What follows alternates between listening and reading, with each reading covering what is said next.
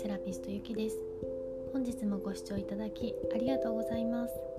今日は幸せになるための夜のルーティンをご紹介したいと思います。このルーティンは自分の身近にある幸せを再確認し自分の中の幸福度を満たしていく方法となっております。まずはどのように毎晩過ごしているかを皆さん確認してみましょう。皆さんはどのように毎晩過ごされていますか？SNS を見たりネットニュースを見てはいないでしょうか？夜寝る前の貴重な時間を SNS やネットニュースの情報に奪われてもったいない時間になってしまいます。私自身も以前は寝る前にインスタグラム、えー、ツイッターなどネットニュースを見たりして過ごしていました。しかしこういった自分に関わりのない情報を寝る前に取り入れてしまうと自分を全く、えー、乱せない、えー、満たせない状態で眠りにつくことになってしまいます。なので、あのー、夜特にあの孤独を感じやすかったり不安を感じやすくネガティブな気持ちになりやすい時間帯でもあるのでそういった、えー、過ごし方を改善するために余計な不安ですとかストレスを自分に与えないように夜は過ごしていただきたいなと思います。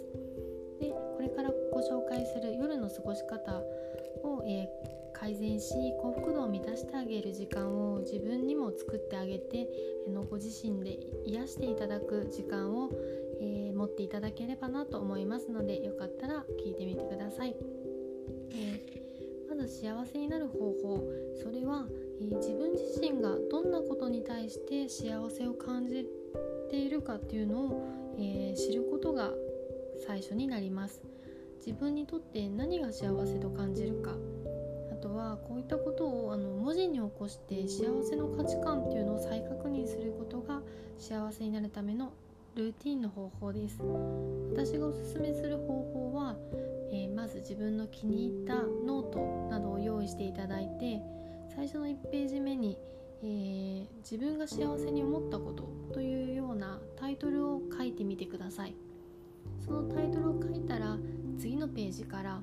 えー、毎晩5分から10分ほど、え、時間をとっていただいて今日一日過ごした中で自分がどういう時が幸せだったかなっていう思い出しながらそのノートに一つずつ書いてみてください。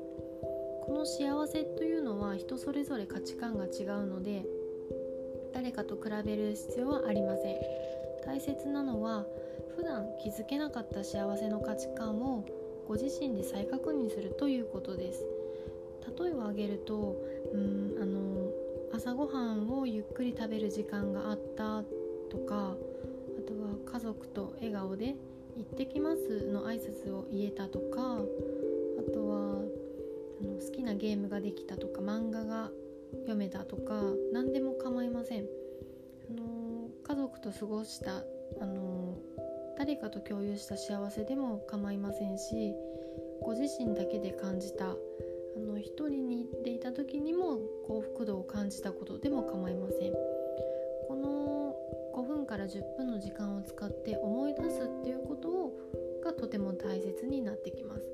この幸せの価値観は人それぞれですが意外とあの身近にあるということに気づける時間になります。そして、えー、幸せとは一人で生み出すこともできるし第三者が加わることで生み出されるっていうことも認識していきます。その中で日々続けていくことで自分にとってどのようなことが幸せに思えるかが理解することができます。一日を振り返りながら自分で感じた幸せな出来事をノートに記すことで自分がこんなにも普段満たされていたんだなというふうに再確認することができるのです。書き終わったらもう一度自分が書いた内容を情景を思い浮かべながら読み返してみてください。そうすることでなんだか心が温かい気持ちにならないでしょうか。そしてこの幸せのノートを作っていくことでもし自分がくじけそうになったり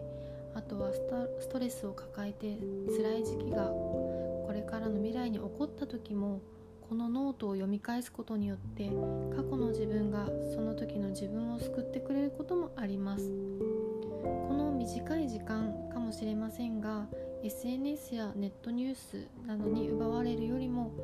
大切な自分のために作って使ってあげた方が幸せになる近道にあるかと思います。そしてそのルーティンを継続することで日常で幸せと思うアンテナを張ることができ幸せをキャッチすることが、えー、力を身につけることができます。毎晩続けることによって幸福度で自分自身が満たされると、えー、今度は誰かを幸せにしようというふうに行動に移せるようにもなってくるでしょう。そういった世の中になるときっと平和な毎日が皆さんに訪れると私は信じています、えー、今日の放送は幸せになるための夜のルーティンとして寝る前に今日あった幸せな出来事を思い出しノートに記すという簡単な方法でした。皆さんも寝る前の時間5分から10分、えー、お忙しい方は3分でも構いませんので書く時間がない方は幸せだった今日の出来事を頭に思い浮かべながら寝るようにするのもおすすめです。まずは少しずつ小さいところから積み重ねでやってみてください。本日も最後まで聴いていただきありがとうございます。